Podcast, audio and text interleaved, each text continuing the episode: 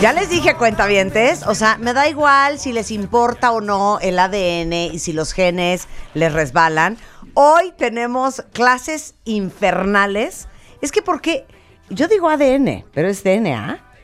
Se puede decir de las dos maneras y está correcto. Sí, ADN, eso de DNA me parece rarísimo. Venga. DNA, ácido des, Desoxi. desoxirribonucleico. Ok, venga. Es una molécula súper compleja que está en el centro de las células. Entonces, Ajá. ¿qué hace el ácido desoxirribonucleico? Vamos a decir DNA para que no esté el trabalenguas todo el programa, ¿no? Ok.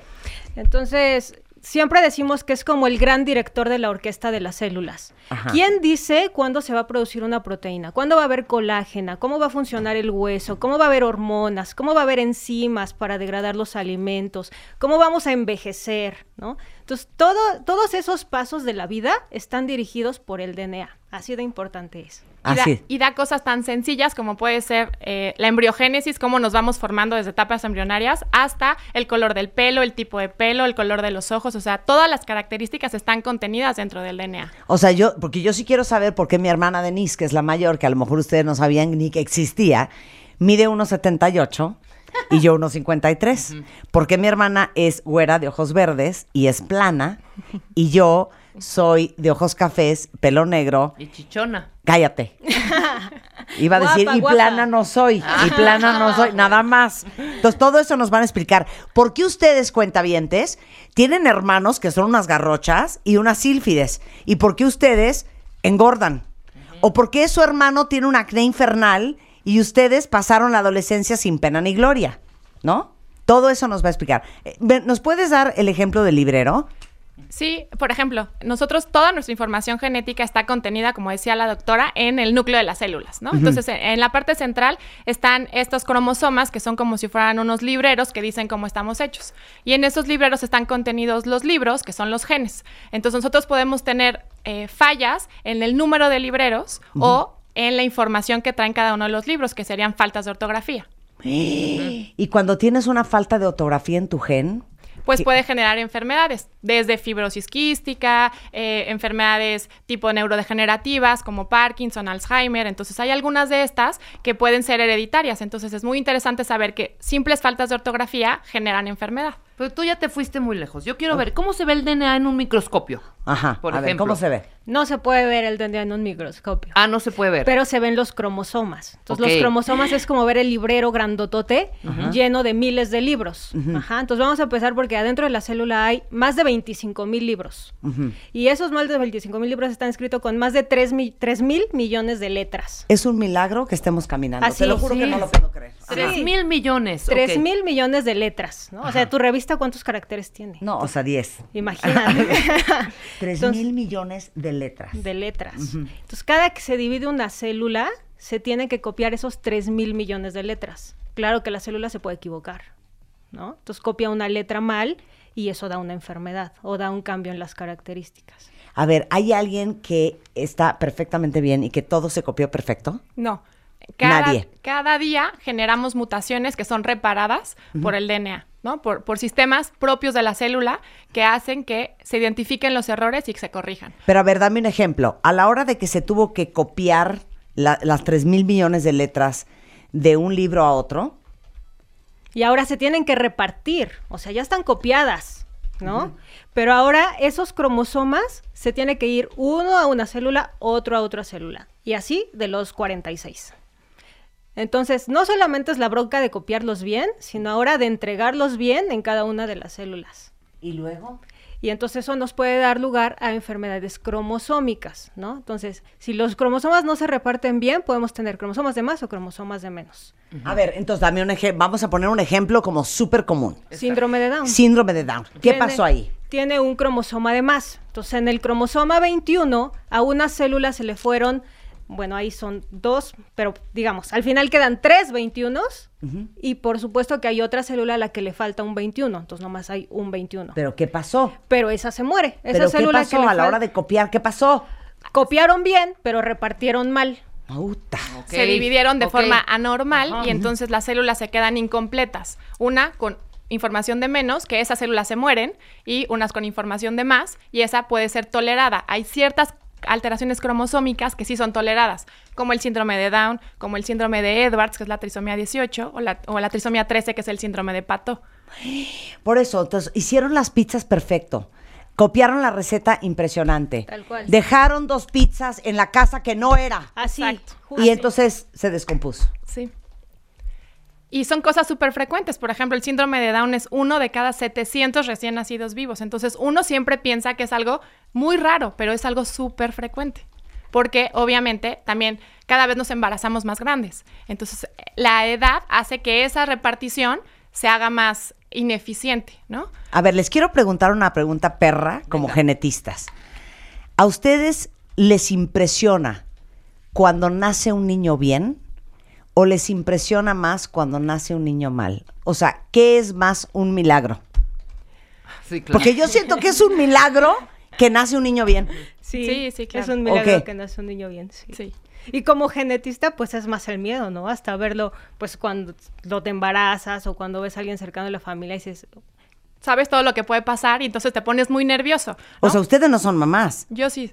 Yo y no. estabas con los pelos de punta, De punta. porque tú sabes todo lo que puede copiarse mal, repartirse mal, Es todo lo que puede salir mal. Sí, Así. y además sigues viendo pacientes. Entonces, la verdad, nosotros pocas veces vemos o tenemos la suerte de ver niños sanos, ¿no? Sí. Entonces, no estamos acostumbradas a ver niños sanos y entonces solamente estás pensando en todo lo que está mal.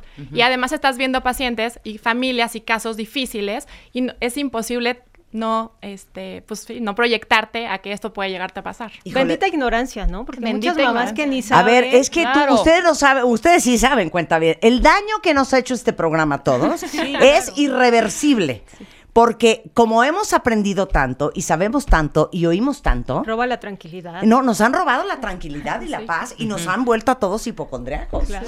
Oigan, les puedo hacer otra pregunta, perra, y ahorita seguimos hablando de nuestras clases de, de ADN. Venga. Es más, ponme música cardíaca. porque está cañón.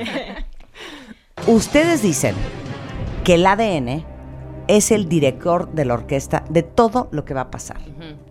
Si vas a ser más propenso al cáncer, si vas- tus ojos van a ser azules, si vas a medir unos 78, si vas a ser chichona, si vas a ser nalgona, si vas a ser brillante, si vas a ser medio bruto.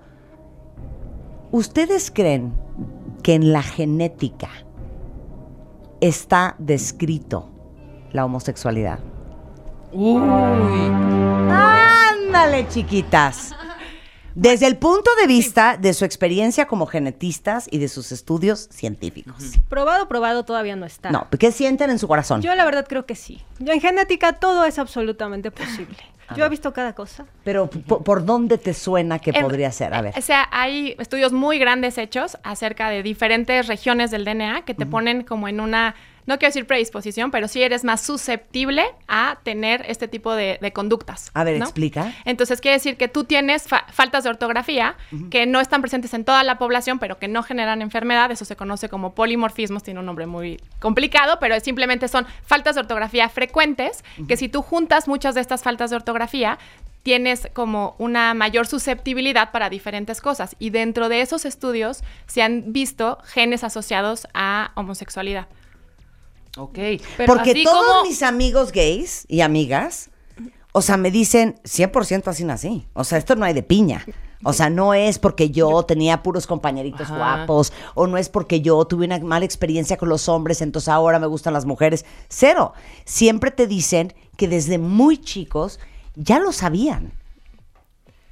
No se chiven con el tema, ahora le No, contesta. no, no, en realidad es eso, o sea, que ya traes la información genética eh, que te predispone a este tipo de conductas y que te sientes atraído por, por personas del mismo sexo, ¿no? Ahora sí que como tengo el nombre muy ensayado, lo voy a usar. Luz.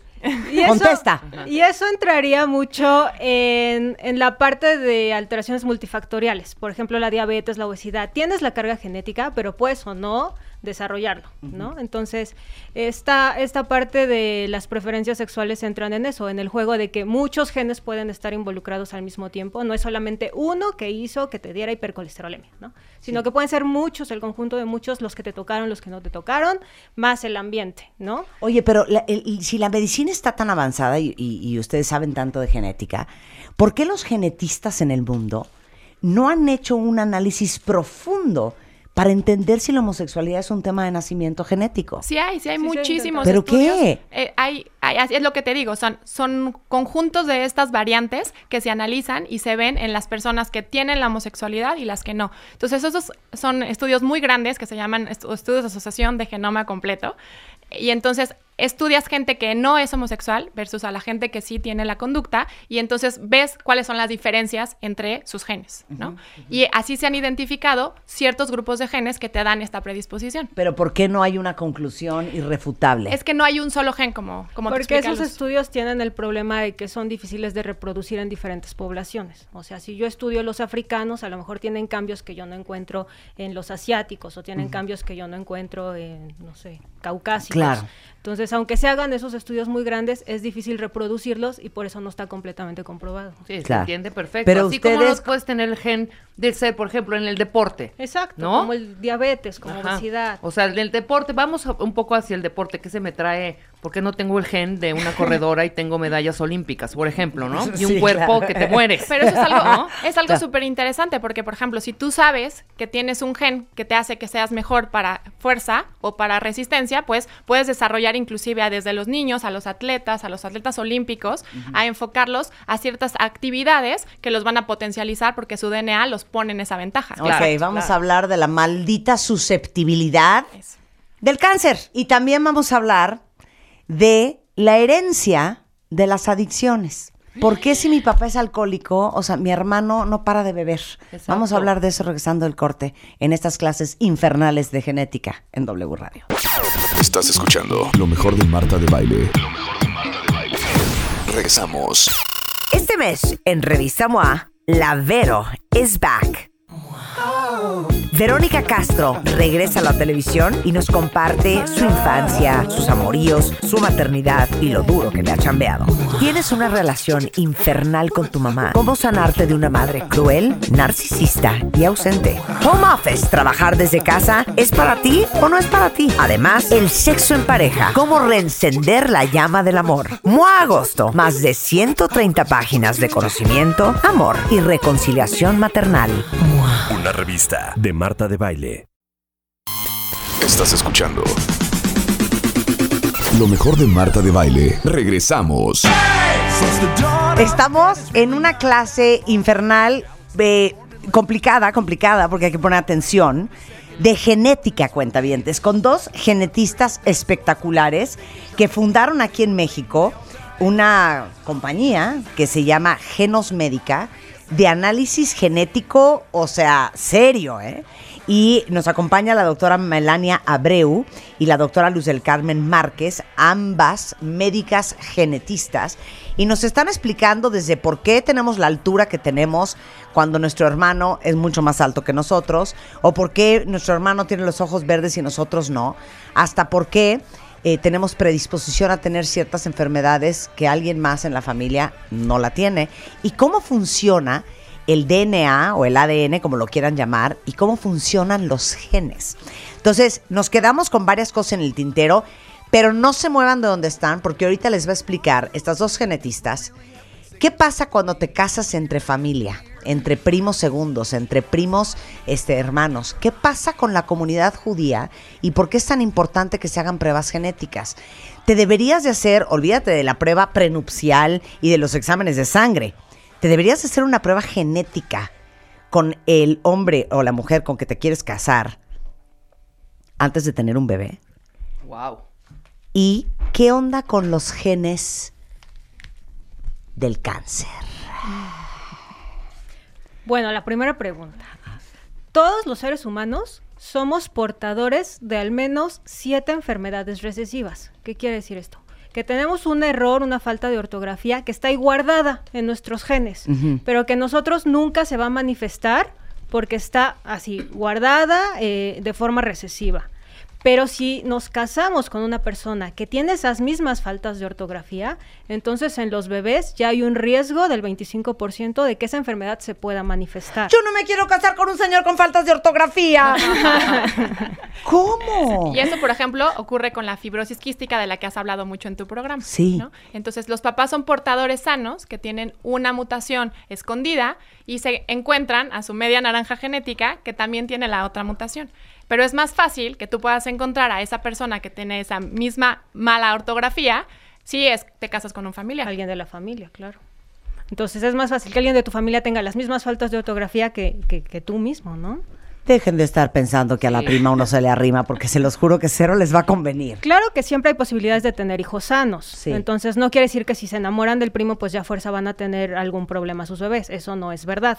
Pero sí hay un riesgo aumentado. Pero ya de entrada, todos venimos con siete enfermedades recesivas que están es. ahí como la bella durmiente, nada más esperando a que llegue el príncipe, le dé un beso para que cuando tengamos un hijo Se despierte. Se despierte. Así es. Y es lo mismo que ocurre, por ejemplo, en la comunidad judía. Entonces, hay algunos tipos de enfermedades que ya sabemos que son más frecuentes. La clásica es Tay-Sachs. Es una enfermedad neurodegenerativa, neurológica, que se presenta en los bebés, que clásicamente tienen una mancha rojo cereza en la retina, que es como la característica típica de Tay-Sachs. Y, por ejemplo, hay ciertos lugares en Estados Unidos que antes de salir de la preparatoria tamizan, analizan a todos y ven si son portadores de, de mutaciones en estos genes que causan Tay-Sachs. Entonces, ellos ya saben si son portadores y bueno, pues tratan de encontrar pareja con alguien que no sea portador. Que no sea portador, Para porque que si no, no- estás ni no- no se enterado. herede, pues, o sea, pero tú dirías que toda la comunidad judía que nos está escuchando, que sé que nos escuchan muchos judíos, tú les dirías que no han tenido un bebé,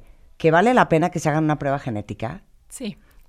¿Sí? Sí, sí, sí, sí, porque existe actualmente, antes no teníamos la tecnología para hacerlo, pero ahora existe la tecnología, los costos no son tan incrementados, hay paneles ya diseñados para las comunidades judías di- diferentes, para los sefaradíes, para los ashkenazis. Entonces, se pueden hacer estas pruebas y ellos pueden saber si son portadores para eh, conocer los riesgos. Ok, y- y en el grupo judío, ¿por qué hay ciertas enfermedades muy características de ellos que no son característicos de otras, de otras comunidades?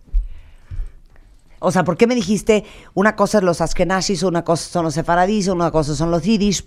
por el tipo, eh, o sea, de, de ap- de apareamientos, por decirlo así. Entonces, ellos vienen de regiones muy seleccionadas o, o muy este, establecidas, que unos vienen de Líbano, unos vienen de Europa, unos vienen inclusive de Estados Unidos, ¿no? Entonces, estas regiones están eh, eh, poco mezcladas. Entonces, ya se sabe que, cuáles son las más frecuentes en estos grupos, ¿no? Claro, porque pensándolo bien, bueno, cuando hablamos eh, hace poco del judaísmo y hablamos de Ana Frank, ¿se acuerdan que tuvimos una experta en el tema? Eh, les preguntamos a todos, yo, yo sí me sabía el número, pero ¿cuántos judíos que ustedes creen que hay en México? Y todo el mundo empezó de 500 mil, un millón, dos millones, son 45 mil, más o menos, no es nada. Y es una comunidad chica a nivel mundial que se casan un poco entre ellos, ¿no? Así es. Y por eso precisamente ya están bien estudiados y Claro. ya se sabe cuáles son las enfermedades a las que están predispuestos y qué mutaciones específicamente se tienen que buscar. O sea, ahí no hay que leer los 30 mil millones de letras. Claro. Nada más vamos a hacer un panel para leer 100. Las que ya saben que de esa pata cojean. Y Oye, igualmente, por ejemplo, vamos a hablar de los menonitas. Los Ajá. menonitas también tienen una enfermedad muy frecuente que se llama enfermedad de jarabe de maple, que tienen la orina huele como a hot cake, así Ajá. literal, que es un problema metabólico. Entonces no tienen una tijera que corta unos aminoácidos y entonces la orina huele así como a hot cake. Y entonces estos pacientes, esta enfermedad es súper este, mala porque eh, neurológicamente los bebés cuando tienen crisis este, es un daño irreversible. Entonces es muy importante que también ciertas comunidades o grupos que ya sabemos qué tipo de enfermedades son las frecuentes se pueden buscar, se pueden analizar. Entonces, si yo soy menonita y yo porto ese gen y mi orina huele a maple, No, o sea, eh, sería muy, muy poco po- posible que una persona adulta tuviera una enfermedad de estas. O sea, son Es niños grave. que se mueren eh, Ah. en etapas muy tempranas. ok, ok, pero entonces yo tengo que checar si yo soy portadora de ese gen Claro. y no aparearme con otro menonita que es portador de ese gen porque mi hijo es muy probable que vayan a ser así. Y, y no se trata de decir no, No, aparearse, sino conoce el riesgo, conoce que existe un 25% de riesgo de tener un hijo enfermo y que si sí, le vamos a hacer un tamiz neonatal, la etapa muy temprana, al día 2, y entonces vamos a diagnosticarlo a tiempo y lo vamos a manejar ¿Sabes qué? Nos vinieron a destruir todo. Exacto. Todo. O sea, nos vinieron a destruir todo. Ah, claro. Yo de por sí todo el día digo, no hay que tener hijos porque está fuertísimo. A ver, entonces pues, les voy a hacer otra pregunta. Cuando uno se va a casar, en el curso prematrimonial, ¿no te piden exámenes de sangre? Sí, ¿no? Sí, supuestamente. Te piden exámenes de sangre. A ver, yo te voy a hacer una pregunta. ¿Deberíamos de pedir un examen de compatibilidad genética con la persona con que vamos a parearnos? Yo diría que sí. Está ya el examen, ya el examen de sangre se queda muy corto, ¿no? Saber cuál es el grupo sanguíneo es muy útil, pero Sí. ya se queda corto. Entonces, por lo que decíamos de que somos portadores a fuerza de enfermedades que no se están expresando en nosotros, hay que saber si la pareja es portadora de esas mismas enfermedades y conocer los riesgos de que los bebés puedan estar afectados. Claro. Los yo tengo una- genetistas yo conozco una historia. Sí. Yo sí. ¿Qué? Que el papá no nunca dijo que era diabético, jamás, nunca. Y de pronto, pues sí, desafortunadamente, el bebé, su primer bebé, a los cuatro años, ¿qué onda que tiene el niño? ¿Qué tiene el niño? ¿Qué tiene el niño? Orine, orine, orine, orine, set, set, set, set, set, diabético. Pero la diabetes tipo 1. hay es, algunas este, que son autosómicas dominantes, que quiere decir que hay 50% de riesgo de transmitirlas. Se llaman diabetes tipo MODI. Entonces, a lo mejor esta puede haber sido un tipo Pero Claro. el, ro- el chiste El es papá que nunca lo dijo. lo dijo, jamás. Ahora, esto es bien interesante. ¿Se acuerdan que hace mucho hicimos un programa bien interesante que se llamaba La ciencia del sex appeal? ¿Y por qué nos atrae? ¿Qué nos atrae? Y les contaba yo que hay un estudio bien interesante en donde metieron camisetas ya usadas por un hombre, por hombres diferentes, en diferentes contenedores con tapa. Y entonces se los daban a oler esos contenedores, o sea, ahora sí que les daban a oler, odio esta palabra y me da asco, Dilo. el humor del hombre. Entonces las mujeres abrían esa lata, O sea, olían la camiseta y decían cuál les checaba, o sea, cuál les atraía el olor y cuál no. Y justamente les atrajo, y esto es la histocompatibilidad, el olor de alguien que era genéticamente compatible con uno. Perdón por el ejemplo asqueroso que voy a dar. Nunca han besado a alguien y su saliva les hace... Sí. Sí, sí, sí. O huelen a alguien y dices, híjole, estaba guapísimo, Pero no hay posibilidad de que yo coopere con este señor porque el olor no puedo. Eso es la histocompatibilidad. A ver, explica. Y luego explica la compatibilidad. Venga. Ok, bueno, en, en el cromosoma 6 hay una región que se conoce como el complejo mayor de histocompatibilidad. Y en este está dado eh, muchas cosas que tienen que ver con la, la formación de los complejos inmunológicos, ¿sale? La parte inmune. Dentro de esto in- se incluye el HLA, ¿no? Entonces, lo que hicieron en ese experimento de hacer eh, oler el humor de, de estas personas era que son, comp- o sea, se parece mucho el HLA de esas personas a las, a, a las que A estaban tuyas, oliendo. Y claro. eso hacía que fuera como evolutivamente interesante que fuera con alguien que tuviera estas mismas características. Claro. O sea, probablemente el, el HLA de mi esposo que me trastorna como huele es, es histocompatible con el mío o con mi, mi Es el ¿qué que es? te complementa. me complementa. Sí. Su HLA. Ajá, Hay muchos genes dentro del, del sistema HLA, porque es un Sí. sistema, este, pero sí, en realidad eh, hay cierta compatibilidad o, o secuencias que son similares entre uno y otro. Eh, lo que quiere decir, este, Melania, es la próxima vez que le digan a alguien, es que me fascina cómo hueles, mejor díganle, Me me, gusta tu trastorna HLA". tu sistema de HLA. O sea, me es tan compatible. Exactamente, Ok, es y la compatibilidad. Entonces, ah, ya platicábamos acerca de eh, que hay un grupo de enfermedades que se pueden buscar, sobre todo en las parejas que van a ir de primera vez porque se quieren embarazar, ¿no? Entonces, las recomendaciones actuales de la Academia Americana de Genética te dicen que busquemos las enfermedades más frecuentes y en aquellos que si hay algún antecedente importante, por ejemplo, que tuvieron ya un bebé que falleció en etapa de recién nacido por un diagnóstico que no tuvimos, podemos hacer paneles grandes donde se estudian más o menos 600 genes que son enfermedades tanto recesivas, de esas que somos portadores sanos, o ligadas al X, que las, las mujeres somos portadoras, pero que no expresamos la enfermedad porque igual tenemos otro X. Entonces, hay un panel de estas enfermedades donde tenemos eh, tanto recesivas como ligadas a X para aquellas familias que han tenido antecedentes de riesgo. Pero para cualquier persona, de- en- en- en- ahora sí que en población abierta, deberíamos estudiar al menos eh, un, un síndrome que se conoce como X frágil, que es la- el, la- el retraso eh, mental ligado al X y es el retraso mental en varones más frecuente. Eh, también tenemos que estudiar una enfermedad que se conoce como atrofia muscular espinal, que los niños tienen hipotonía, no pueden llegar a sostener la cabeza, son enfermedades devastadoras. Eh, también podemos estudiar fibrosis quística, justamente porque, sobre todo en caucásicos, ya se sabe que uno de cada 25 personas va a tener fibrosis quística. Entonces, si contáramos cuántas personas estamos aquí, probablemente alguno de nosotros tendría eh, una mutación en fibrosis quística. Aquí ¿no? nadie tiene nada. Entiéndelo, Melania. Oye, Melania, Yo estoy destruida, ¿eh? ¿se puede modificar? Ya no quiero que regresen nunca. Ay, es una pregunta un no poco sé, difícil. desde el ¿Qué? embrión, de- y- ¿Qué? igual y yo, y en algún momento, ¿Qué? no muy lejano, se pueda modificar y se puedan cambiar esas X o, o- o borrar la mala ortografía y ponerle una buena letra. Ahorita hay muchos intentos, o sea, hay muchas investigaciones que se hacen para tratar de editar el genoma. O sea, meten unas tijeras que cortan un pedazo, que insertan otro y que se corrige. O sea, me estás Pero hablando todo está- literal que sí se puede cortar se esto. puede ahorita con enzimas. Este, de hecho está muy de moda, no sé si escucharon lo del sistema CRISPR-Cas. Entonces lo que hace es una edición de genoma. Se, mete la enzima, corta el genoma donde uno quiere que corte casi casi y se mete la corrección. Pero todo está en investigación, se hace solo en células, tiene muchas implicaciones porque claro que para meter esa maquinaria pues tengo que romper la membrana de la célula, tengo que romper la membrana del núcleo, que se metan las O sea, enzimas te y tienen luego- que destruir. no, entonces, ah, exacto. Entonces, a lo mejor se tienen que hacer muchos intentos para poder tener alguno Claro. exitoso. Oye, y nada más, ahorita vamos a hablar del cáncer, no, no que no cunde el pánico. Nada más No, una ya. cosa rapidísimo. ¿Te puedes hacer hoy como adulto un examen genético para saber en la vejez de qué pata vas a cojear? Estás loca. Esas son preguntas éticas muy difíciles. ¿no? Pero no, Porque- pero di, sí se puede. Cállate. Sí se puede. Con, luz. O sea, el poder y el deber es muy diferente. Exacto. ¿Sí se puede? O sea, poderse hacer, se pueden estudiar, sí, pero ¿qué valor vamos a darle a esas variantes No, que no, no, encontremos? no, no, no.